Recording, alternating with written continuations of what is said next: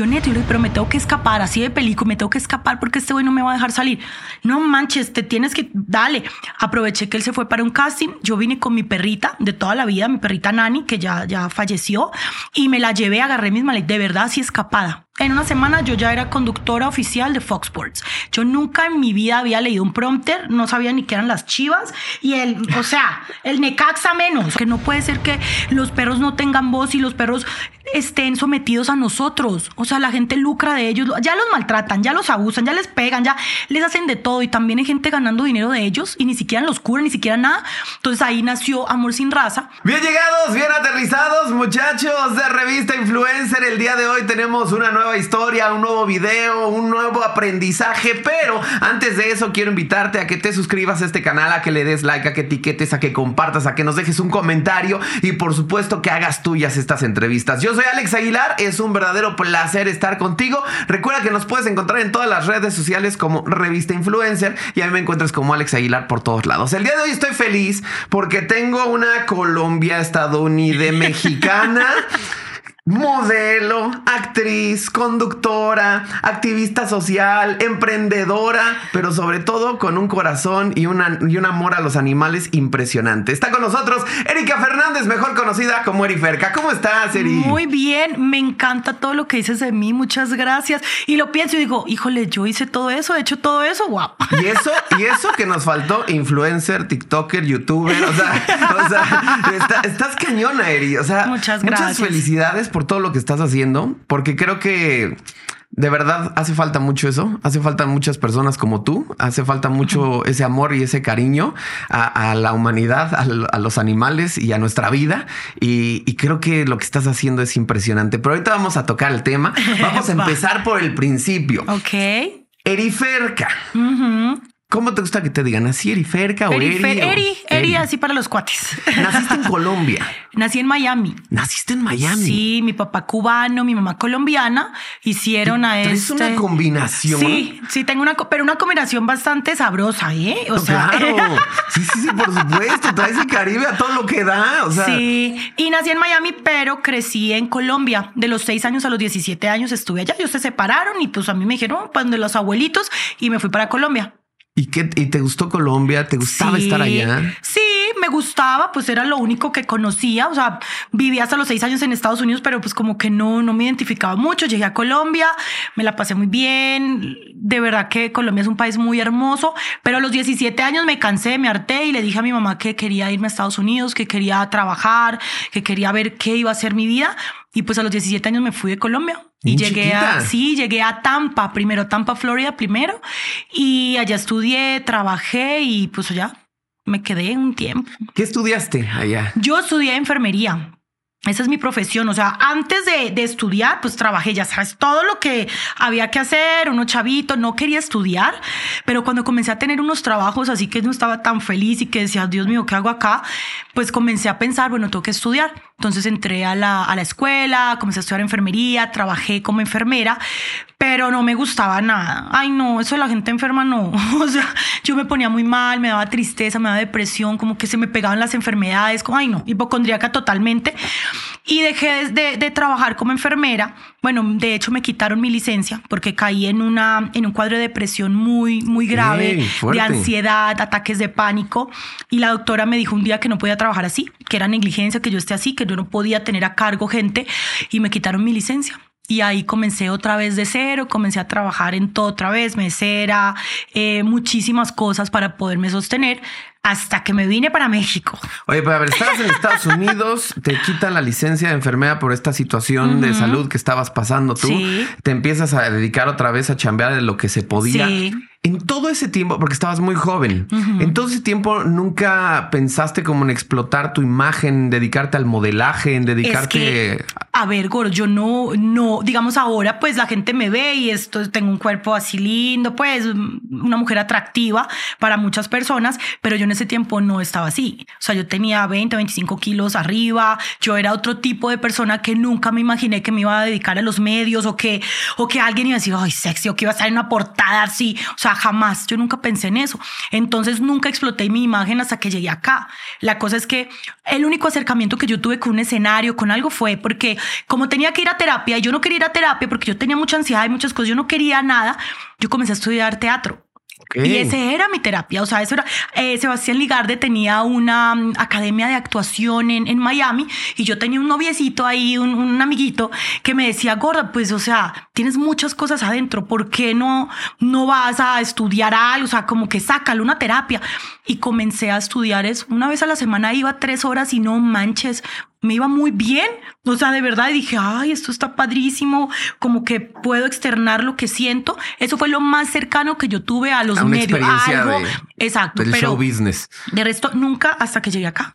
Oye, pero a ver, me estabas platicando ahorita justo antes de entrar la razón por la que te vienes a México. O sea, no, no fue como un tema de decir, voy, a, probar aprender, México, sí. a ver qué tal. Cero. O sea, en mi radar la verdad es que nunca fue ni siquiera salir de Estados Unidos. O sea, de pronto, si vivía en Miami, de pronto que bueno, me voy a vivir a Nueva York o a Los Ángeles. O sea, nunca México. O sea, yo veía todas las novelas y yo decía, bueno, pues está chido, pero jamás en mi vida era vivir acá. Pero yo tenía un novio que era modelo y él fue el que me dijo, ¿sabes que me voy a ir a México? Y yo, ¿qué? ¿Cómo que te vas a México? Me dijo, sí, quiero ir y quiero probar porque pues allá les va muy bien a los modelos y kitty. Y de verdad me la puso así como que pues es que te tienes que venir conmigo. O sea, si quieres que, que sigamos, pues... Y yo, no manches, yo no quería. Yo lloraba todos los días. ¿Cuánto llevabas con ese novio? Como cuatro años. No, o sea, ya sí, sí era una relación era mi ya, pareja, ya, o sea, vivíamos juntos. Él viajaba mucho, iba a China, o sea, ya sabes, pues la vida de modelo, ¿no? Que siempre va y viene. A veces terminábamos, me enoja, pero siempre volvíamos. Y yo dije, no, o sea, capaz de que el lugar donde estamos es el ambiente lo que nos hace que peleemos tanto, ta, ta, ta.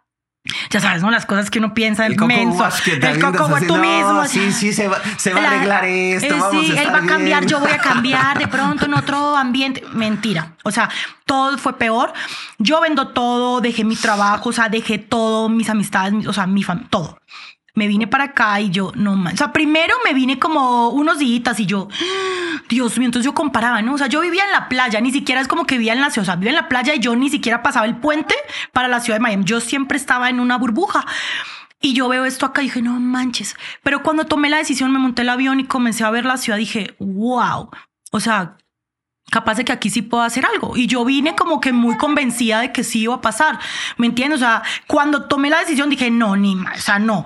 Pero cuando ya me monté ese avión dije, bueno, tengo que hacer lo posible para que esto funcione. Con él no funcionó. Efectivamente, con él al mes y medio yo me fui de la casa. Qué fuerte, a ver. Sí. Tomas la- una de las decisiones más importantes de tu Sí. vida, que es dejar todo en Miami, donde Sí. tenías bien que mal tus cosas. Sí, todo. Tu chamba, tu todo, y de repente renunciar a todo, vender todo, quedarte sin nada, solamente con la plata para decir ahorita con esto a ver cómo Sí, resuelvo. exacto. Llegar a un país que no conoces, siguiendo el amor de, Sí. de esta persona, y al mes y medio se acaba. Al horrible, horrible, horrible, pero era una decisión que yo tenía que tomar porque pues sí era una cosa muy tóxica, ay, odio esa palabra, pero sí era algo que ni él estaba feliz ni yo estaba feliz, yo estaba muy estresada, llegué a vivir ahí a una casa con una señora que tenía gatos y era, yo me sentía horrible, o sea, yo ya tenía, yo tengo 38 años ahora, pero en ese tiempo tenía 27 años. Pero después, desde los 17 años había trabajado sola, yo siempre tuve todo, siempre viví sola. Entonces llegar a empezar, pero súper de cero, en un lugar donde yo no conocía a nadie, donde él ni siquiera me dejaba como, eh, habla, me decía, si sales de casting no puedes quedarte con las chavas, así, o sea, era una cosa muy fea. O sea, sí te manipulaba, o- celoso. no, horrible, horrible, horrible. Lo que era de lindo, lo era de tóxico. Entonces, la neta es que tomé la decisión de dejarlo. Hablé con una chava que conocí hacía una semana. Habíamos hecho un trabajito de Me acuerdo que ese día en, estábamos en Veracruz y yo le dije, ¿sabes qué? No estoy feliz. Y yo ni siquiera la conocía, así de que, hola, no estoy feliz. O sea, te lo juro que ya se quedó como que está Sí, claro, necesitaba sol- soltarlo. Sí, y entonces la semana seguía mal, después hice un expo, expo beauty, una cosa así de... Y yo lloraba y le decía, no, güey, yo me tengo que ir. Y ella me dijo, ¿sabes qué? Vete conmigo. Yo, neta, me dijo, dale, salte de esa casa, güey, yo te ayudo. Yo, neta, yo le dije, pero me tengo que escapar, así de película, me tengo que escapar porque este güey no me va a dejar salir. No manches, te tienes que, dale. Aproveché que él se fue para un casting. Yo vine con mi perrita de toda la vida, mi perrita Nani, que ya, ya falleció, y me la llevé, agarré mis maletas, de verdad, así escapada. Escapada, escapada de todo, me fui y empecé de cero. Él pensó que yo me había ido con un güey, o sea, no sé, pero la neta Bueno, es que. para, para lo que él pensaba, Claro, sí, era como, manches, o sea, sí, seguro ya está. Eso, ya se consiguió un millonario, un mexicano Sí, millonario. sí, Sí, sí. no. Sí, porque clásico, o sea, entre para para que se lo aprendan, chicas, entre más sabroso, más mañoso. Exacto. Aguas, aguas. Exacto. Entonces así salí de esa casa y nunca volví. Nunca volví a hablar con él, nunca nada. O sea, tuvo un acercamiento porque me dijo, necesito saber dónde estás, mandaba gente a que preguntara por mí. Accedí, pero jamás estuvimos otra vez juntos. Él tuvo su novia, ya se casó y todo, pero yo nunca volví a esa casa, jamás. Pobrecita la esposa. Pero bueno, oye, entonces ahí es otro nuevo comienzo para ti. O sea, tú estabas comenzando y comenzando y comenzando cada tres meses. O sea, estabas haciendo renovaciones y totalmente. Te vas a vivir con esta chava y, ahí qué pasa. Y ahí comienzo a conocer como otras chavas que trabajan de canes, modelos, comienzan a caer campañitas pequeñas, comienzan a caer que no, que en el estadio, que llevando la, bandera, ya sabes, ¿no? O sea, yo pasé por todos esos trabajos. Lo único que no hice fue ponerme las licras esas enterizas y bailar en el. No, eso no lo hice, pero el resto bailé todo. Hice todos los carnavales de Veracruz, carnavales de Mérida. Ay, qué belleza, deberían invitarme, ¿no? Pero me encanta. La neta me la pasé muy bien. Entre todo el duelo que era soltar muchas cosas, híjole, fue como un renacimiento. Hice casting en el, ¿cómo se llama? El Cefat, en el CEA, nada, no quedaba en nada, o sea que no, hasta que llega un casting para Turno Nocturno con Facundo, no sé si recuerdas ese programa. Sí, sí, sí, Bueno, yo ya estaba hartísima y digo, bueno, pues ya estando adentro, capaz de que puedo lograr algo más. O sea, capaz de que, pues si la vida me está llevando para esto, yo soy entretenida, chistosa, ajá, lo que sea. Bueno, órale, vamos a aprovechar. Entonces entré en turno nocturno como atractivo visual, atractivo visual, yo era eh, la nocturnena. yo era la que abría la puerta y la cerraba así toda sexy, así vestida, pues con los... Ay, no. Pero me divertía, me encantaba. Ahí conocí a Chiqui, conocí a todos mis grandes amigos que llevamos ya 10 años de amistad. Y después de ahí... Y aparte Facundo tipazo, ¿no? Sí, tipazo, buen pedo, o sea, buena onda. Me, me apapachó mucho todo el equipo, ¿me entendés? O sea, como que yo me sentí que tenía una familia. Fue la primera vez que yo aquí en México dije, ah, no, pues es que sí, tengo una familia siempre pendiente, la colombiana, la colombiana, la gente, el calor de la gente. Imagínate, yo solamente abría y cerraba la puerta y me tomaban fotos y la gente me, me atendía y yo dije, wow, qué bonito es este, esta vida, ¿no?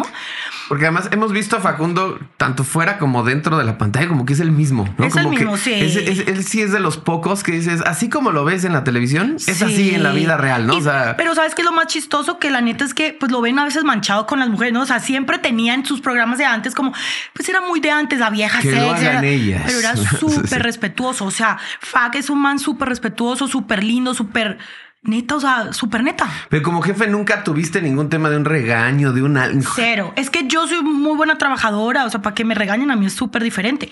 O sea, difícil, porque a mí, cuando yo salí de mi casa, yo le dije a mi abuela, yo le dije, abuela, yo no sé hacer nada. Dígame de verdad un consejo para que a mí me vaya bien en la vida, ¿no? Porque no sé hacer nada, pues imagínate. Me dice, vea, cuando usted le digan en un trabajo, ¿usted qué sabe hacer? Usted diga, yo sé hacer caso. Usted lo que me diga, yo lo voy a hacer. Y siempre he sido así, te lo juro. Vos me decís, a ver, Eri, yo no sé nada de la tele porque yo no sabía nada, yo no sabía ni leer un prompter, pero a mí me dice, mira, te tienes que parar, tienes que leer. Yo te lo hago porque yo aprendí a hacer caso. Parece ahí dos horas, ocho horas en tacones en, en una expo. Yo estoy, yo lo hago lo mejor que puedo. Entonces eso fue el éxito de que no me regañaran y que me fuera tan bien. Increíble, o sea, es, es, un gran consejo para la vida ese que te dio tu abuela. Sí, fue un gran consejo que hasta la fecha lo sigo tomando porque como dices tú, son tantos cambios, pero mi vida sigue así y la vida de todos es un constante cambio. Entonces, cuando vienen estas experiencias nuevas que tú de pronto te friseas y dices, ¿y ahora qué voy a hacer? Esto es nuevo. Haga caso. Siempre va a haber alguien que te va a decir qué tienes que hacer. Güey, tú hazlo lo mejor que puedas y ve con el flow, pero haz lo que te dicen. Entonces, pues así, eso un gran consejo. Oye, ¿y cuánto tiempo estuviste en turno nocturno? En turno nocturno estuve nueve meses, porque de nueve meses me jalaron para Fox. Imagínate de ser el atractivo visual a hablar de deportes en Fox para todos. Jan Duverger, eh, quien más estaba, Jimena Sánchez, Vero, la, la güera. O sea, fue muy difícil. Pero a ver, yo por ahí leí, no sé qué tan cierto sea esto, que ya que el negrito Jan Duverger te invita por Twitter. Por Twitter me escribe, haz de cuenta que mira, todo comienza porque yo voy a un viaje de mm, un viaje a Ibiza de los 40 principales. Era un viaje que se llaman los 40 viajes, entonces van todos los jefes, va Bazooka, va Faisy, va La Garra, va, bueno, va mucha gente, va eh, Facundo y del programa de turno nocturno nos invita a Flaxer, que en paz descanse, y a mí. Entonces me invitan, pues porque yo era un desma, o sea, la verdad ahorita ya soy más seria, pero antes pues cotorreo al, al 100%. Entonces nos vamos a ese viaje Yo fui yo, yo me la pasé poca mal con todo el mundo, la gente. Llego de ese viaje como a la semana y me escribe un tweet Jean Duverger. Y yo, ay, ¿quién es este? Yo ni sabía, güey. Este negrito y tan bello, ese negro tan guapo, tan hermoso. Yo, ay, mira, trabaja en Fox. Cuando me dice, me manda un tweet, me dice, por favor, necesito hablar contigo urgente, por favor, mándame un mensaje directo. Y yo, ay, este güey, ¿qué? ¿Este qué conmigo? ¿Este qué quiere? Este, ya, ya, ya. este- Yo tenía noviecito en ese tiempo. y Yo, ay, pues yo tengo novio. noviecito.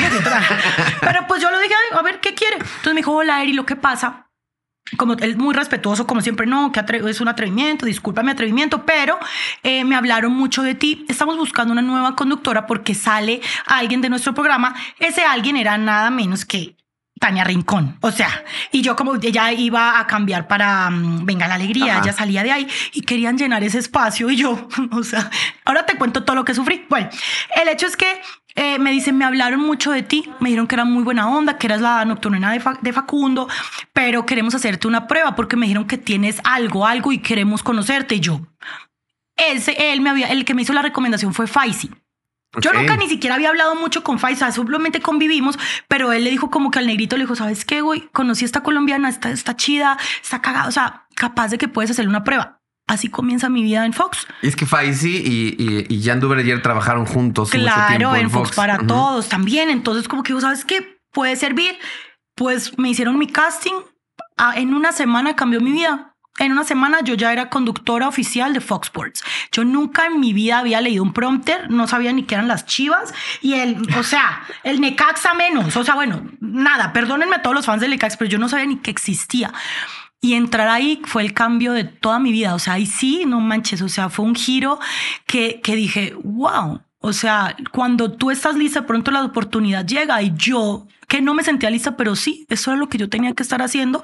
Y duré siete años en Fox. Y ahí me imagino que tuviste que, que- que dar otro paso distinto que fue no solamente acostumbrarte a leer un prompter, a tener una cámara enfrente, a tener luces, a tener un staff, porque además es bien, bien difícil o bien complicado muchas veces porque nosotros estamos acostumbrados a ver una pantalla, una Claro. televisión donde vemos a las personas que están ahí Sí. platicando, echando relajo y que se ve todo bien fácil, pero del otro lado hay todo un staff, hay producción, hay un montón de gente, hay un chicharo, hay gente Sí. viéndote, diciéndote, muévete a la No, izquierda, no, muévete a la no, no, derecha no, y no, esto. no. O sea, hay un montón de indicaciones que además tienes que estar poniendo atención en lo que está pasando enfrente y a lo que te están diciendo acá y leyendo el prompter. No, o sea, no, no. es un montón de actividades, pero adicional, tenías que prepararte en deportes. Claro, en algo que jamás, o sea, yo nunca practiqué ningún deporte porque fui mala para todos. Entonces, primer día que hacía tenis, no malísima. Segundo día que hacía básquet, no malísima. O sea, fue horrible. Es más, mira, yo me voy acordando el primer día de trabajo y yo comienzo a sudar. Yo, yo no lo he podido superar porque era demasiado a la vez. O sea, me acabas de decir todo eso y me estoy acordando perfectamente el día que yo llegué, que me presentaron. Yo no sabía ni qué hablar. Yo, yo tartamudeé, yo yo solamente sonreía y me hacía así, o sea, parecía esas gallinas así cuando las bañan. O sea, te juro, yo no sabía qué hacer y fueron meses muy difíciles, porque aparte de todo lo que mencionaste, imagínate la gente juzgándote. La gente diciéndote esta colombiana de dónde salió, esta colombiana solo tiene chichi, o sea, viéndote a ti como mujer en un campo tan masculino como es el deporte, imagínate aparte de eso que te ponen ahí, te tiran al ruedo. O sea, y que honestamente hubo un- un gran momento en la televisión mexicana en donde honestamente sí metían a mujeres al deporte solamente por el atractivo para visual. que la, claro. O sea, independientemente de si sabían o no Les sabían. exacto. O sea, en su momento en Televisa, Marisol González, Vanessa Jupencoten, que Vanessa después se preparó Sí, muy brutal. Que ahora todas esas mujeres están tan preparadísimas. Pero bueno, no todas. O sea, por ejemplo, Marisol dijo, no, lo mío no son los Claro. deportes, se movió al entretenimiento y Sí, está en otra parte. Pero sí se, se ocupaba mucho eso. Es más, la misma Jimena Sánchez, ella entró justo por ese Sí, atractivo Y visual. Ahora para el béisbol no, no, es una dura, para el fútbol no, no, americano es una dura. O sea, yo fui de esa camada, por decírtelo así. O sea, yo fui de la camada de "Mm, esta colombiana está atractiva, es dicharachera, jijiji. Dale. Que para mí eso fue chido porque la neta yo he sido siempre muy segura de todo, de lo que tengo, de lo que soy, me encanta, pero también te exponen y también me expuse a que todo el mundo estuviera viendo si la embarraba, si hablaba bien, si hablaba mal, o sea, te lo juro que es una ansiedad lo que te da cuando ves tus redes sociales y en vez de decir, ay, qué bonita, o, estar acostumbrado a que te digan, ay, qué linda la colombiana, esta es una tonta, o sea, Era horrible. Yo quería renunciar todos los días. Un día tuve una charla con Jan y me acuerdo que me dijo, no, es que me estás haciendo quedar mal. Es que... Y yo le dije, no, a ver, güey, a ver, tú me trajiste. Pero cuando agarré, porque yo era triste todos los días, yo daba lo mejor de mí y no, eran críticas, tan críticas. Yo leía el prompter para una mención, nada más. Yo parecía Bambi, entonces Jan se reía de mí, decía, no manches, Eric, ah, como Bambi, en vivo pero eso me curtió y ahora Jan es un gran amigo y me dice, ¿qué monstruo cree? Yo le dije, sí, creaste un monstruo, güey, porque ya después tuvimos un programa juntos y aprendí mucho de él, aprendí mucho de sentirme tan poca cosa, ¿me entendés? De sentirme tan chiquita, no solo porque él me lo hacía sentir, no, porque él, él me apoyaba y a su manera, ¿me entiendes? Pero yo me sentí tan poquita cosa que después dije, no, no, no, a ver, yo estoy aquí por algo, yo me merezco este trabajo. Yo un día llegué a hablar con mi jefe y le dije, ¿sabes qué, jefe? Sácame si tú crees que yo le estoy quitando el puesto a alguien porque yo me siento que no sé qué hacer. Yo se lo dije, yo le dije, hay gente que estudió, hay gente preparadísima, capaz de que yo estoy aquí quitándole la oportunidad a alguien. Y me dijo, no, tú lo estás haciendo bien, tú prepárate. Y así me preparé y, entré a UFC, que era el programa más serio, y lo logré, pero fue muy cuando duro. estabas en esa etapa de crisis, de justo, porque e, eso es lo más fuerte cuando uno empieza a dudar de sí mismo, cuando tú empiezas a decir, no, no, no, no, no tengo el potencial, no tengo la capacidad. ¿Qué hago aquí? Y, justo eso que dijiste, decir, le estoy quitando el puesto a alguien más en ese momento en tu vida personal, o sea, tenías pareja, ¿Cómo estabas? Yo siempre he tenido pareja, la verdad. yo siempre, a ver, yo tenía pareja en ese momento. Claro, yo tenía un novio que me apoyaba mucho, pero pues el problema siempre cuando he tenido estas crisis han sido conmigo, o sea, como que he tenido parejas muy buenas, muy lindas, o sea, que en el, desde que comencé en la tele me han apoyado mucho, no hablamos de este güey que cero, pero cuando yo comencé este tipo de vida, sí tuve hombres que me han apoyado muchísimo y es como, no, gorda, tú puedes, o sea, ellos en vez de, ah, no, ellos son los que me han ayudado muchísimo. Se ha terminado por una u otra cosa, pero la verdad es que sí tuve mucho, mucho amor, mucho apoyo para en ese momento poder salir de eso. Tu familia no te decía así como de ya, hija, vente para acá. Mira, mi mamá, mi mamá hasta ahora, hasta hace poco, cuando hice la serie de La Loca de los Perros, se la creyó de que yo era una persona talentosa o de que yo era una persona que de pronto sí lo traía, porque ella no entendía por qué de pronto, ella sí me decía, ay, es que tú siempre andas mostrando y tú toda alegre. Y yo, mami, pero es que es mi personalidad, a mí no me gustan. O cuando me ponían un mensaje en Twitter, ay, pues es que los de Fox solo te usan para eso. Yo no, que, que, creas que cero, ¿eh? O sea, yo ya soy una mujer adulta y a mí eso me encanta. Me encanta que me chuleen, me encanta que me piropeen, me encanta sentirme una mujer atractiva. Pero mi mamá no me apoyaba. O sea, mi mamá era como que sí, ya, ¿por qué no estudias otra cosa? ¿Por qué no eres una conductora normal que se viste así, que se sienta así? ¿Por qué no eres una conductora normal? Te lo juro, te lo juro. O sea, era así. Yo le decía, mami, es que pues yo soy diferente. No, y espérate, cuando me comencé a tatuar. Porque yo entré a Fox sin tatuajes, yo solo tenía una rosita aquí, esta rosita. Cuando comencé, a mí sí me dijeron como no, Eri, a ver, me llamaron a la, a la, a la oficina y me dijeron, a ver, ¿qué es lo que estás haciendo, güey? O sea, cada vez, cada semana, y es que cada semana llegaba con uno. Y mi mamá dejaba de hablarme, mi mamá como que en muchas cosas, gordo, hasta ahora ya como que agarró la onda, pero llevo 11 años en México y hasta el año pasado dijo, ay, mira tú, mi hija lo logró, lo está haciendo. sí, fue muy duro. Pero pues son también esas grandes satisfacciones. Claro, que tu mamá te diga estoy orgullosa de ti cuando siempre te decía como no, ¿y por qué? ¿Y qué se puso? ¿Y por qué está mostrando la chicha? ¿Por qué muestra? Ay, no, mamita, no, y esos tatuajes, no. Y que te diga, ¿sabes qué? Me estoy tan orgullosa de ti. No manches, todo, eso es todo. Oye, ¿y por qué los tatuajes? O sea, ¿qué, qué te motivaba o qué te movía a decir otro y quiero otro y quiero otro? Gor, te mentiría si te dijera, es que no, es que tengo aquí plasmado. No, a mí me gustó adornarme la piel, o sea, yo siempre lo vi así, como que yo me veía al espejo, ay, qué hueva, o sea, yo me veía como tan sin nada, como tan simple, y yo decía, no, yo quiero ponerle color, cosas. Yo me tatué, me comencé a tatuar a los 30 años, entonces esto sí fue una decisión de ella, una persona adulta, decir, no, yo no me comencé a tatuar a los 15, y a los 30 años comencé a tatuarme y ya estoy así en 7 años, en 8, ay, ya tengo 38, en 8 años, sí, pero fue porque me gustó, me hice un perrito y después dije, no, me quiero poner flores me quiero adornar. Y eso fue lo que pasó. Pero mira, es, es, es, es, ahí por ahí dicen que los tatuajes son adictivos. O sea, que una Ah, vez que te pones uno, Ah, no, sí. ya cuesta trabajo dejar de Sí, ponértelos. y ves como los espacios y dices, no, mira, aquí me falta, a mí me falta terminarme este brazo, la espalda la tengo a la mitad, sí. Pero, ¿qué pasa? Entre más te haces, más te duele. Y es como que ya le tengo miedo a la aguja, le tengo miedo al dolor y como que he parado un poquito.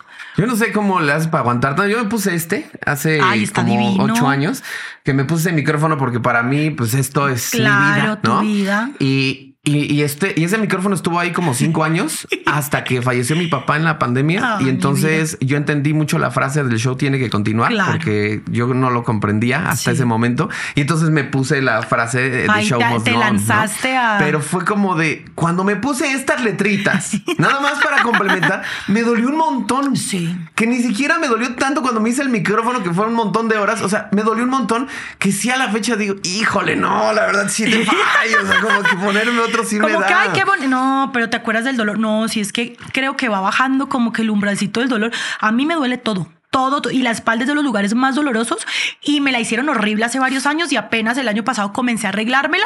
Llevo tres sesiones y no he terminado, me falta, pero la pienso porque en la espalda y el tatuador que tengo no le gusta ya ponerle nada. Me dicen, no, es que para que cicatriz me tienes allá pelo. Así muriéndome cuatro o cinco horas. No, pero hombre. es rico. ¿Y qué es- tienes en la espalda? tengo un ojo, que es mi ojo, que es como no tiene que tener ojitos así en la espalda. Tengo un ojo y un mandala, así que lo cubre todo. Pero tengo la mitad del mandala, entonces este está hecho y aquí está pelado. Ok, bueno, poco a poco, poco a poco, porque. Ay, sí. O sea, el dolor está fuerte. ¿En dónde nunca te tatuarías? Si dirías, no, ahí sí no El jamás. cuello, el abdomen, la, ca- la cara. O sea, hay lugares, o sea, las manos, mm, pero pues mm, todavía no, no, no he tenido la necesidad o no he querido. Pero eso sí, la cara jamás me la tocaría, ni el cuello, así, eso es- no podría. O sea, como que está. No, no, no, no. ¿Y te- te- alguna vez te has puesto así algo de un ex o así? Con este ex que te dije que, te- que vine de, de Miami, yo me hice este que es eh, aquí era el nombre de él, un infinito. Él también lo tenía. Era en árabe, así como que no se viera el nombre ahí. eh. Sí. Pero cuando se terminamos me hice un pescadito muerto. Ok. ¿Ves? Es como un, un pescado Sí, podrido. sí, sí. Ahí está. Este es el único tatuaje que tengo con alguna pareja. De resto, no, nada. Que la cara, imagínate, hubiera hecho la cara de Y ese güey. ahorita que ya lo ves a la distancia, y que evidentemente te cambiaste y te pusiste ahí el pescadito muerto. O sea, para la gente que dice, ay, me voy a poner el nombre de mi novio, o sea, ¿qué les dirías? Pero sabes que después de todo esto, yo le tengo a él mucho agradecimiento. De verdad que después de que ya entiendes mucha cosa, él fue el canal para que yo llegara a vivir la vida que yo tengo ahora y a, vivir un sueño que yo ni siquiera sabía que tenía. O sea, ¿me entiendes? entonces yo solamente tengo agradecimiento y fue una parte muy importante en mi vida. Sin él yo no hubiera tenido las ganas y de llegar acá. Entonces ya pasó esa parte, hice el pescadito muerto, lo veo, me da mucha risa, pero sí recuerdo ya con mucho cariño que vine aquí por él, bueno, por Dios y porque tenía que estar acá, pero él me animó. Entonces creo que la gente que se quiera hacer un tatuaje, pues que se lo haga, ¿me entiendes? Porque también hace parte de tu historia. Que lo piensen muy bien porque también después se lo tapan como Lupillo que se hace una cosa peor, ¿no? pero... Cristian que se puso Belly. Exacto. que- Y después se hace una cosa.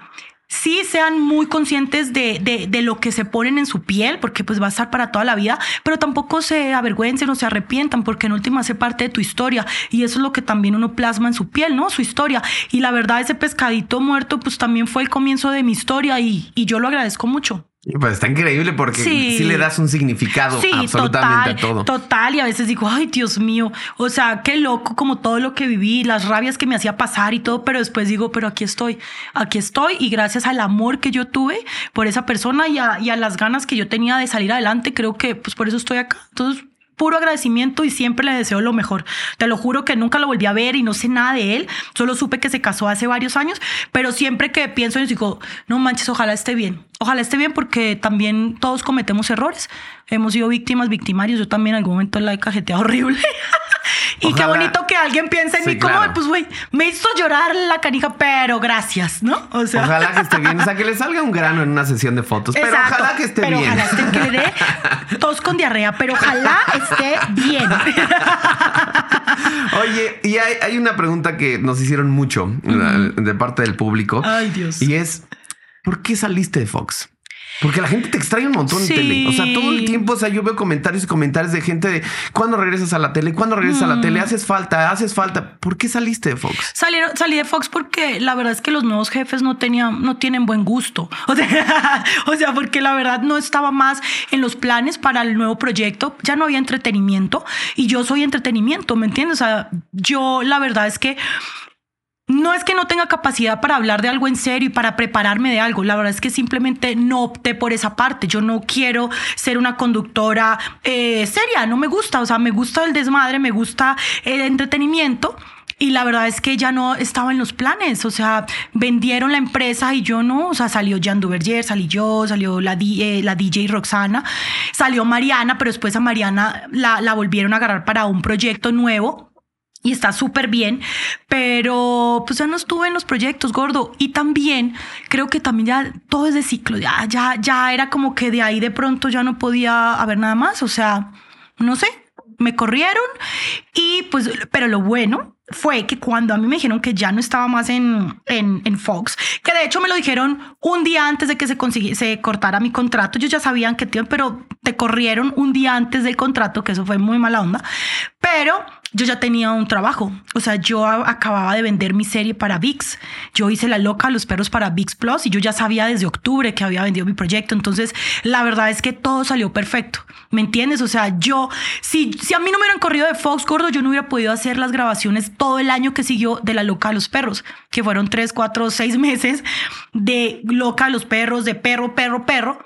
Y no me hubieran permitido hacer eso en Fox. Entonces, pues Como que todo tenía que ser de esa manera. todo tenía que ser de esa Fíjate, manera. ahí hay un, mi jefe en, en la radio, Gabriel Escamilla, hace poquito platicábamos y decía, yo creo que cuando tu ciclo se acaba en algún lugar, eh, hay- ya no hay que rogarlo, ¿no? Nada. O sea, me dice, si a mí el día de hoy me dicen, gracias, ya no te necesitamos como director de la estación, dice, yo no voy a ir a mendigar así, oigan, denme una oportunidad. Sí. O sea, si a mí ya no me, ya esto se acaba y ya nadie Claro. me llama, es porque mi ciclo ya se acabó, porque Claro. ya se terminó y voy a hacer otras cosas porque tengo mil cosas que hacer. Pero aquí, aquí en esto, ya no. ¿no? Y entonces al final cambian de directivos, entran nuevas Sí, personas, le, claro. le dan otro enfoque al canal en el que simplemente, más allá de que si ellos quieran o no quieran, simplemente también para ti era un esto ya no soy yo. Exacto, exacto. Y entonces esto ya no va conmigo. Pero creo que la magia de Dios, del universo, de todo está increíble porque es si no hubiera sucedido así, no hubieras podido hacer la loca de No los hubiera perros. podido, no hubiera podido porque la verdad es que no me daban mucho permiso para hacer muchas cosas. Yo pude grabar una serie para Seca que se llamaba Educando a Nina porque pedí un permiso, pero así, súper así. Mi jefe era muy chido y le pedí un permiso. Le dije, jefe, o sea, déjame hacer. Y en la producción de, de Educando a Nina también, yo a las 5 de la tarde, sea lo que sea que faltara, mi contrato estaba que yo tenía que salir corriendo para Fox. Entonces, la verdad es que ya estaban como medio hartos, como no, Eri, o sea, no. Entonces no me hubieran dejado, no me hubieran dejado y menos porque era pues para VIX, era... Goro, todo pasó perfecto. Todo fue perfecto. Yo tuve la oportunidad de vivir el sueño de que era dedicarme a cuidar a los perros al 100%, porque cuando yo grababa en Fox a veces llegaba enojada. Y yo decía, no manches, yo todo es que estar con mis perros, es que tengo esto, es que ay, este perro le tenía que hacer la quimioterapia y tengo que ir a grabar. A veces era hasta así. ¿Me entiendes? De hecho, a mí me, me sacaron del programa de UFC porque yo estaba más con los perros y estaba más pendiente de los perros en la pandemia que en el programa. Y a mí me lo mandaron, me mandaron un mensaje de texto, mi productor me dijo, ya no vas a ser parte de, de UFC. Así, ¿y por qué? Yo estaba ya esterilizando perros en Bacalar, estaba haciendo labor social, que es lo que más amo en el mundo. Entonces, capaz de que también era una señal de Eri, o sea, ya, ya viviste esto maravilloso, ya esta plataforma te sirvió para ayudar a lo que más amas, pues ya. Pero ahora ya es como, bueno, ya fue suficiente, ya quiero volver. o sea, ya me dediqué, ya hice mi serie, hay planes de hacer la segunda temporada, claro que sí. Pero a mí me gustaría volver porque sí extraño mucho esa parte y me, me extraño mucho esa Erika que está enfrente de una cámara hablando de algo que no sea de perros. ¿Me entiendes? Sí, lo extraño muchísimo. Pues mira, para que lo sigas extrañando, vamos a hablar de perros en este momento. es que, a ver, eh, eh, es también la loca de los perros. Sí. ¿De dónde nació primero? Porque es más, hace ratito decías un comentario llegué a una casa donde está una mujer con unos gatos y, y- y no lo dijiste como, ah, qué bonito, los gatos. Fue así Sí. como de, oh, o Era sea, too much. ¿de dónde nació ese amor por los, por los perritos en particular? Pues Gordo nació de un perro. O sea, yo tuve la oportunidad de rescatar a un perro la primera vez en mi vida que yo estaba con un ser tan vulnerable y, y sin saber qué hacer, ¿no? Porque te encuentras una situación, un perro envenenado, muriéndose, horrible. Yo estaba llegando a Fox a grabar y le dije al señor que cuida los carros, cuídeme ese perro, ahorita vengo. Y yo hice el programa solo pensando en ese perro. Y yo nunca había tenido el acercamiento con un perro así, o sea, tenía mi perrito. Pero yo conocí a ese perro, lo cuidé toda la noche, lo apapaché, al otro día lo llevé al médico, me dijeron que puede que se moría, puede que o sea, que no, era muy reservado el diagnóstico. Pero yo sentí algo adentro que yo dije, yo quiero hacer esto el resto de mi vida. Yo quiero cuidar a un ser vulnerable. Yo quiero hacer parte del cambio de la historia de este animal y de todos los que vengan a mi vida. Y en ese momento yo dije, a ver, yo tengo esta plataforma, ya estaba Instagram subiendo, Twitter, estaba en Fox, o sea, yo llevaba, no sé, seis meses en Fox. Y dije, yo quiero usar lo que la gente está viendo de mí para algo bonito, algo bueno. Y así comencé. O sea, fue un perro el que hizo que toda mi vida cambiara. Me cambié de casa, comencé a hacer hogar temporal, comencé a ayudar a otros rescatistas. Y así fue. Fue un perrito. Uno nomás que ya falleció también.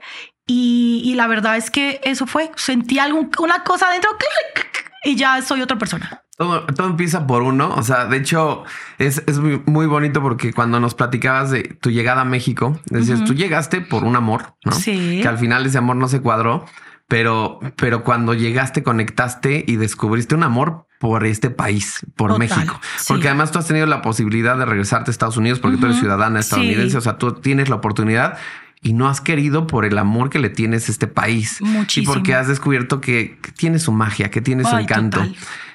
Y lo mismo pasó con los perritos. Fue uno, fue Uno. el primero y ese te despertó esa inquietud, te despertó esa cosquillita de decir, yo puedo ayudar, puedo hacer algo que nadie más está haciendo porque Exacto. normalmente somos espectadores. Sí, Vamos por la calle viendo cómo asaltan, viendo cómo Sí. roban, viendo cómo abandonan perros, viendo y no hacemos nada. Exacto. Solamente nos seguimos de largo. Son muy poquitos los que se atreven a hacer algo, a hacer una diferencia, pero tú te volaste la barda. Sí, sí. O sea, literal fue así. Fue uno y dije, ay, bueno, puedo ayudar. Yo comencé, eh, hace cuando yo salía de trabajar, salía de grabar pestaña, pelo, todo, y me iba en esa, porque allá había una rescatista y yo le dije, mire, yo no le puedo ayudar con dinero, yo apenas estoy trabajando aquí, pero puedo ayudarle con transporte. Entonces yo salía de grabar en Fox, donde la gente también dice, ay, la conductora, no manches, yo era la chofer de una rescatista en Nezahualcóyotl. Y yo iba y venía y comencé a ver muchas cosas malas y muchas cosas raras que hacen las rescatistas, que comienzan a lucrar, que el perro ya se murió y siguen eh, agarrando dinero. Y yo dije, no, güey, yo tengo que hacer esto por mí, yo tengo que ya vi todo esto malo, yo lo tengo que hacer diferente. Y ahí fue cuando fundé Amor Sin Raza. Y ahí fue cuando dije, no manches, o sea, yo sí voy a hacer una asociación eh, civil ah, constituida, o sea, yo tengo que profesionalizar esto del rescate, porque no puede ser que los perros no tengan voz y los perros estén sometidos a nosotros, o sea, la gente lucra de ellos, ya los maltratan, ya los abusan, ya les pegan, ya les hacen de todo. Y también hay gente ganando dinero de ellos y ni siquiera los curan, ni siquiera nada, entonces ahí nació Amor Sin Raza y ahora que dices lo de México, que por qué lo amo tanto, yo siempre he dicho es que México, aparte de ser muy mágico y muy hermoso, México a mí me dio mi propósito en la vida. Y eso, cuando eres una persona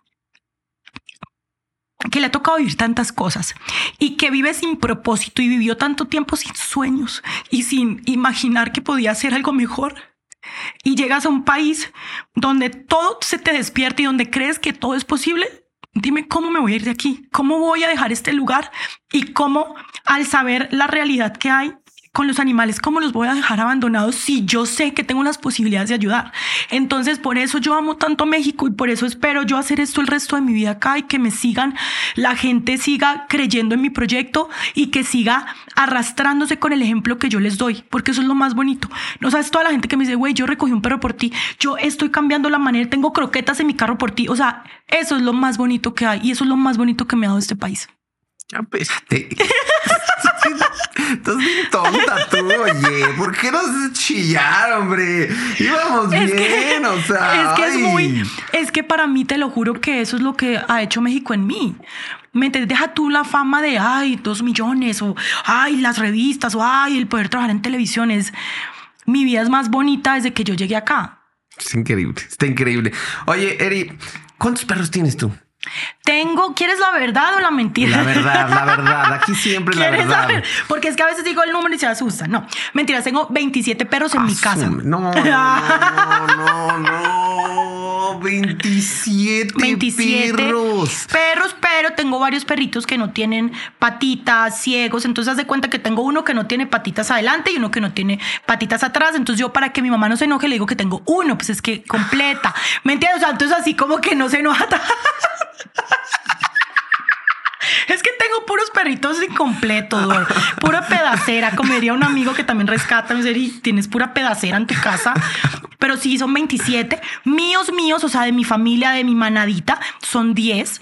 El resto son perritos que están en hogar temporal conmigo, perritos que tengo que llevar a quimioterapias, perritos que tengo que hacerle su rehabilitación, perritos que dependen totalmente de mí, o perritos que también tengo uno que ya está en sus últimas y que le echa muchas ganas, pero que vamos a dejarlo partir pronto. Entonces yo ese tipo de perros olvidados, perros invisibles, los llevo a mi casa y les doy lo mejor, los adopto, les doy los apapacho y después los dejo ir, ya cuando ya no hay nada más que hacer. Entonces por eso tengo tantos. Oye, y me imagino que las quimioterapias han de ser caras.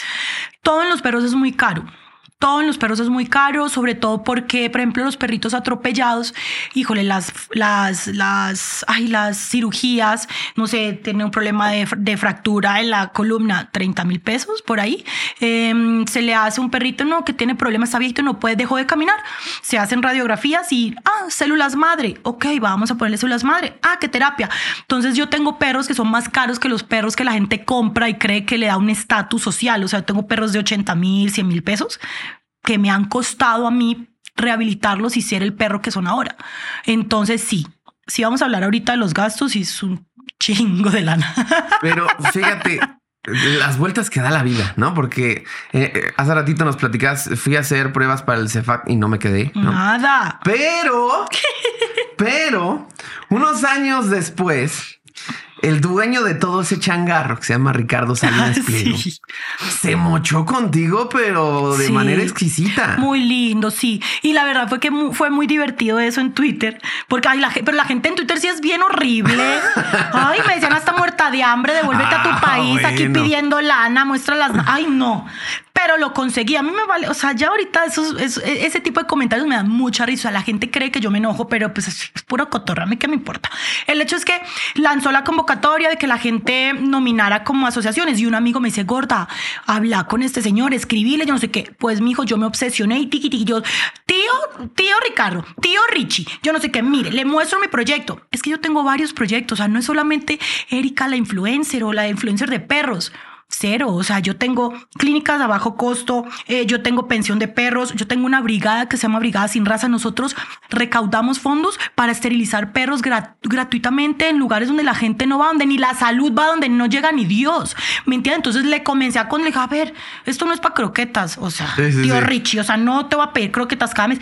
Quiero que me apadrines 50 esterilizaciones.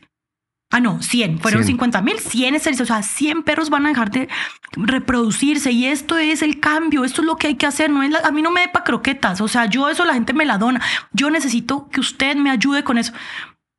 Y de una me ayudó, gracias a Dios. Y todo el mundo, sí, tío Richie, tío Richie. Sí. Amor sin raza, sí. Y gracias a Dios, el súper lindo se mochó. Y es que para eso es la lana también. O sea, eso es, eso es muy chido que la gente que tiene tanto dinero también tenga. Y él ama a los animales y siempre lo veo que, que comparte cositas de animales y cosas mías. O sea, y está increíble. Entonces, imagínense, me negaron el Cefat, pero ahí estuve yo pidiéndole lana al mero mero, imagínense, y me la dio. Eso es lo importante. O sea, no nada más que se la pediste, que además Ay, eso sí. hace la diferencia porque te atreviste a hacerlo. Ay, o sea, sí. mucha gente nada más es, ay, ya, X. No, no, O tú les lo, da lo- lo pena. intentaste y lo conseguiste. Ay, sí, pena robar. O Sí, sea, claro, lo sí, que sí, es para mis perros, o sea, olvídate, eso no es para mí, para yo irme, o sea, no. La plata que me dan mis perros y la plata que yo, digamos, marcas que a mí me pagan, eso es para mis perros. ¿Me entiendes lo que te digo? Entonces es como que, güey, o sea, este ver, señor... Hablando de lanas, o sea, ¿cuánto gastas tú mensualmente en los perros? Mira, yo gasto aproximadamente 70 mil, 80 mil pesos al mes en perros. Y te estoy hablando, eso de solo pensiones, eh, quimioterapias, transporte, o sea, hay cosas que no, que son, o sea, yo los tengo en mi casa, yo pago las señoras, pero lo que se gasta así en cuentas son 70, 80 mil pesitos. ¿Y de dónde sale la lana? ¿Cómo pues es que tengo un fan time. O sea, no tengo OnlyFans, pero tengo una página de contenido exclusivo que me ayuda a sustentar todo eso. También con la serie me fue bien, gracias a Dios, y yo soy una vieja muy ahorrativa. Entonces, como que yo sé cómo meter la plata. Tengo, como te digo, varios eh, emprendimientos pequeños. Amor Sin Raza ahora tiene el Amor Sin Raza Shop, que hacemos las sudaderas, las playeras, todas las hacemos en mi casa. Ahí me ves hasta las 3 de la mañana con mi novio planchando, haciendo las sudaderas para la gente, él diseñando, tenemos otra amiga que diseña. Entonces, yo estoy haciendo que Amor Sin Raza, más que sea una asociación que limosnea como todas las asociaciones que les toca pedir, a mí me gusta trabajar trabajé toda mi vida y me gusta ahora y tengo la oportunidad de que toda la gente vea lo que hacemos por los perros. Entonces yo hago pequeños emprendimientos y negocios y aquí y allá, entonces meto esta plática. O sea, neta me falta, ¿cómo se hace? ¿Cómo se llama eso que uno hace aquí en México? Que una tanda, güey. Me falta una tanda, ¿eh? O sea, eh, necesito una tanda. Agarren su número. Agarren su número. Yo quiero ser la última.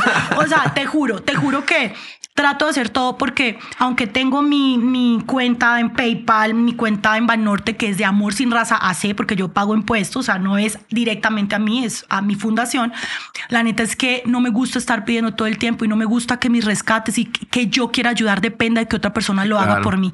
¿Me entiendes? Porque yo esto, esto es una decisión personal. Yo decidí llevar mi vida a esto. Entonces yo no puedo ponerle a la gente el dedo y decirle, si tú no me no pagas, yo no lo rescato. sí, sí. Exacto, porque eso es lo que hace mucha gente. Entonces, no, yo siempre digo, yo lo único que necesito es hogar temporal. Yo, es más, cuídamelo en tu casa, que yo le doy los gastos, le pago todo, lo voy por él, pero tenlo en tu casa. Porque es que esa es la única manera en que yo entonces ahora digo, bueno, puedo seguir rescatando porque ya no tengo espacio. Entonces, más que pedir dinero, siempre pido que la gente abra su hogar, que la gente comparta una publicación, gordo. Y es tan difícil que la gente comparta publicaciones, comparten cuando el perro lo están, están rompiendo todo, pero no comparten cuando ese perro se recupera. La gente cree que solo lo malo es lo que, o sea, hacer viral lo malo es lo que, lo que sirve y lo que vende y lo que, como te vas a volver famoso. Pero cuando el perro ya está en su máximo esplendor, güey, se olvidan. Parece que el perro desapareciera, dejó de tragar. No sé, es muy complicado y muy raro cómo funciona la mentalidad del humano en este momento.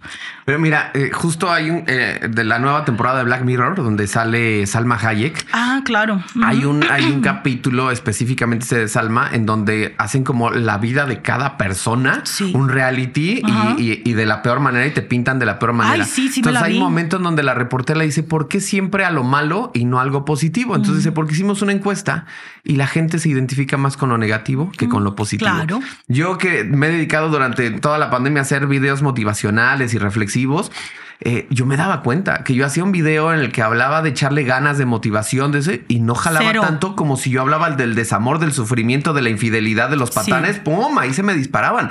Entonces yo decía, la gente se identifica más con eso. Y acá lo veo de esta misma manera, ¿sabes?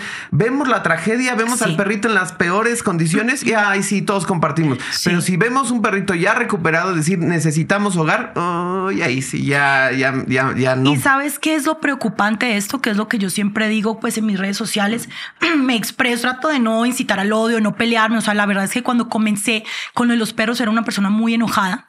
Llevo mucha terapia para entender muchas cosas y entender que yo me tengo que enfocar en el perro, no cada persona toma sus decisiones y tengo que respetar eso.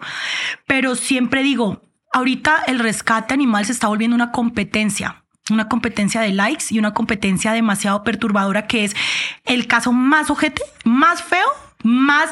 ¡ah! Ese lo voy a subir porque ese es el que va a hacer que yo tenga más seguidores. Porque ahora tenemos influencers, pero influencers de animales, pero influencers lucradores. No gente influyente que te dice, ¿sabes qué? Voy a hacer esto, mira, te enseño. No, es como este ga y todo lo mala y todo. Entonces, ese es el problema que estamos teniendo y que estoy teniendo yo como rescatista ahora porque es una competencia y yo no quiero competir. Entonces, no me gusta perder, pero no compito cuando se trata de, seres, ¿me entiendes? Y cuando se trata de mostrar cosas tan horribles. Sí, no, no. Una cosa es una persona competitiva y que, que es, algo natural en ti. Y otra cosa es explotar a los animales para, para competir con alguien más, que sí ya no está padre. Y eso sí. Y en tu página de, eh, acceso a fans exclusivos, ¿qué ofreces? ¿Qué, Ofrezco toda mi sensualidad y mi buena hondez y todos mis atributos. No. Pues sí, la verdad es que es un contenido un poquito más subido de tono, pero sin llegar al porno, sin llegar a la pornografía, a la vulgaridad, a, a que vean más allá. O sea, es algo que está ahí porque la gente sabe que ese dinero lo voy a usar para los perros. O sea, la persona que me conoce de tantos años, que me vio desde turno, o sea, tengo ahí gente que eran niños cuando me veía y ya son adultos ahorita hace 10 años, que me ven desde turno nocturno, pero les ofrezco eso, o sea, que sepan que su suscripción es para ayudar o sea, a mis sí perros. sales en cueros. No, desnuda totalmente no, nunca me van a ver la O cosita. sea, sensuales, fotos Sensual, sensuales. transparencia, de eh, pronto una, una postura así medio sugestivita, pero nada que realmente digas, nada que a mí me avergüence mostrarle a mis hijos o que a mis hijos le digan, ve, güey, mira a tu mamá. Ajá. O sea, la verdad, no. Creo que en eso me he cuidado mucho, he hecho todo lo que he querido y nada de lo que, o sea, no me avergüenza nada. Entonces, tampoco me quise ir a la parte desesperada de, güey, quiero ser millonaria. güey. Sí, sí, sí, sí. sí. No. Me entiendes, respeto mucho las vidas que, que chido. Ojalá yo no manches, me pudiera comprar todo y pudiera hacer un, un hospital gratuito para los perros. Pero pues no puedo ir más allá de lo que yo Sí, sí, soy sí. como persona. Entonces, pues dije, lo tengo, eh, hago unos bailecitos, me gusta bailar mucho, entonces ahí les muevo las tin, tin, o sea, hago un twerking chido, pero más allá no van a ver, o sea, algo más allá que sea un poco más, uh, no. Oye, ¿y, y, y nunca te ha generado como un conflicto explotar tu sensualidad? Porque aparte hemos visto en tu Instagram que pues sí también subes fotos Ujú, sensualonas y todo en bikini, bla, bla. Sí. ¿Nunca te ha generado un conflicto así con wherever, la sociedad, quien sea, de decir, ay, es que como se encuera, entonces mejor yo no le doy, o, me- o sea, como algún tema así? El problema lo tienen ellos, gordo. Yo siempre he sido muy orgullosa de lo que soy, de cómo me veo. Desde cuando estaba gordita, yo era la vieja, la gordita que tenía el novio más guapo y la porque la personalidad mía, siempre mi abuelita y mi abuelo me enseñaron eso, que yo no soy como me veo, y es lo que hay adentro. Entonces, yo me esmeré mucho en construir cosas lindas desde adentro para que afuera también luciera. Entonces, ¿qué pasa? Claro, me puse chichis, obvio que eso luce. Claro, me los arreglos que me he hecho, ¿me entiendes? Que me quité el cachetito, que me pongo botox. Pero yo nunca tenido un conflicto con que digan, ay, está tan bueno. O sea, cero. Qué rico que digan que estoy buenísima. Pero lo que más me gusta con eso, uy, mira qué buena que está, pero mira lo que hace con los perros. Eso a mí me Qué parece. buena que está y qué buena que es. Y que, exacto. Entonces, güey, yo ya triunfé, ¿me entendés? O sea, yo en mi vida me dice, güey, el éxito, yo, güey, yo me siento poca madre. A veces la paso mal y digo, no manches, quisiera trabajar más. Y, y a veces veo cosas y, y tiendo a compararme. Digo, no manches, yo podría estar haciendo eso. Yo, neta, yo soy una vieja muy agradecida. Yo podría hacerlo mejor. Pero digo, no, güey, estoy aquí, estoy bien. Gracias a Dios estoy chida. Me siento guapa, me siento una mujer sexy no me choca para nada como me veo, no estoy todo el tiempo, no. Y aparte, neta, tengo un corazón bien chido. Entonces, para mí eso es todo. Entonces, conflicto lo tiene el otro. Que dicen, ah, que, que digan lo que quieran. Yo me siento muy bien. Pues mira, para ti lo tienes del otro lado. Estás del otro lado. Ya triunfé, Oye, gordo. Yo vi, no sé si fuiste tú completamente o te asociaste con más gente, pero vi que hubo una marcha, una manifestación Ah, sí. enorme, enorme Sí. en pro de los derechos de los perritos Sí. y la gente llegó con sus pancartas y sus letreros y 60 cosas bien bonitas. personas. Y yo creo que ha sido eh, históricamente la marcha más grande en- eh, registrada en México dedicada a los animalitos. Totalmente. Y sí, yo hice parte de todo ese bororó. La verdad es que me hablaron los organizadores y me dijeron, ¿sabes qué, Eri? Eh, vemos lo que haces y queremos como una persona que haga que esto pase, ¿no? Que, que mucha gente vaya y que mucha gente eh, sepa que ya, ay, yo me tomé es- eso muy a la segura, o sea, a la seria. Yo fui a todos los medios, eh, gracias a una gran amiga que tengo que es PR y que es man, me dice, no, gordo, vamos a hacer que todo el mundo sepa que hay una marcha en contra del maltrato el 25 de junio. Y así fue. 60 mil personas fueron. Yo con mi, mi, marca Amor Sin Raza Shop hicimos las playas y nos ves, güey. O sea, una semana, dos semanas, 380 playeras hicimos. Eso que es 380 personas estaban yendo con el contingente de, de Amor Sin Raza. No sabes la emoción cuando yo llegué y vi todo el mundo con la huellita, la manito, todo el mundo con sus pancartas, todo el mundo fue demasiado hermoso. Y sí, yo hice parte de eso. Después, de verdad, con los organizadores no quedé en buenos términos. Uy, qué triste. Porque lastimosamente el medio de la, de el, el humano cuando mete la mano en algo y tiene otros intereses, pues es difícil. Pero yo hice lo que a mí me nació. Yo hice que, que mucha gente fuera y la verdad es que me quedo con eso y espero que esta marcha sea anual, haya una marcha nacional, porque de verdad el gobierno ya tiene que voltear a verlos, ya tiene que entender que no son objetos, son seres sintientes y ya hay una ley, pero pues la ley no se lleva a cabo, nunca hay un detenido, si lo detienen ahí como para callar, porque eso se arma viral, pero pues después lo sueltan, entonces mm, nadie tiene miedo. Y recordar también que el maltrato animal no solamente es pegarles, envenenarlos, golpearlos, sino también dejarlos en una azotea, todo el día, en un pequeño balconcito, eh, el no darles cariño, el no darles amor, porque recordemos que son seres vivientes y que necesitan también ese apapacho y no dejarlos abandonados ahí dándoles de comer cada que nos acordamos. O sea, eh, es una responsabilidad muy grande tener un, un animal y un perrito y además que tú lo sabes perfectamente mejor que nadie, Eri, son tan cariñosos, tan inteligentes, tan, inteligentes, tan brutales. O sea, ellos sienten, son seres sintientes totalmente. Y yo que convivo con tantos, Goro, que tengo tantas historias que yo te podría contar mil cosas donde me doy cuenta y los amo más. Y dices, híjole, no puedo creer que estos perros tengan que vivir esto a manos de los humanos. O sea, que supuestamente somos personas pensantes y somos personas sin. No, el animal pues los animales somos nosotros, la verdad. Y con eso nos quedamos. Los animales somos nosotros. Eri, muchas gracias por habernos visitado. Lástima que el tiempo se nos va rapidísimo. Qué bonita plática. Muchas gracias. Sé nos andamos, creo que más de una hora platicando. Yo creo que sí. Ni la sentí. ¿eh? Se, va muy rápido.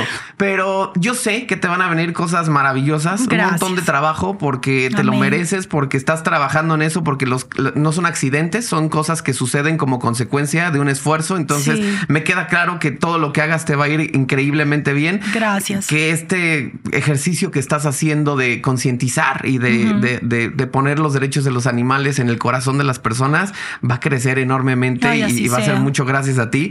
Pero ¿En dónde te podemos seguir? Ya sé que tienes más de dos millones, pero de todas maneras, ¿en dónde te podemos seguir? Pues el que no me haya seguido, por favor, Eriferca y también a mi asociación Amor Sin Raza. De verdad, no sigan Eriferca si no quieren, pero Amor Sin Raza, compartan los casos que subimos, hacemos campañas de esterilización, hacemos jornadas de voluntariado, o sea, de verdad tenemos muchos proyectos muy bonitos. Voy a correr el maratón de Toronto en octubre 15 para recaudar fondos para hacer mil esterilizaciones. Mi brigada y yo, personas que nunca han corrido y yo vamos a correr por una causa y también para que estén pendientes. Y la campaña se llama Un peso, un paso. Pueden donar desde un peso para poder seguir adelante nosotros con todo este cambio y todo eso que queremos hacer por los animales. Qué increíble, qué espectacular. Gracias. Sí, señor usted suscríbase a la página de contenido exclusivo de Eriferca. Si su esposa le reclama, le dice, es mi donativo para ayudar a los perritos. Que además tiene una recompensa enorme, pero eso es aparte. Así que muchas gracias por acompañarnos. Sigan a Eriferca, sigan su asociación. De verdad está haciendo cosas increíbles, vale muchísimo la pena y estos corazones son los que necesitamos mostrarles al mundo. Así que gracias por estar con nosotros. Síganos en todos lados como Revista Influencer. Dale like, etiqueta, comparte, haz tuyo este podcast. A mí me encuentras como Alex Aguilar en todos lados y nos vemos en la próxima.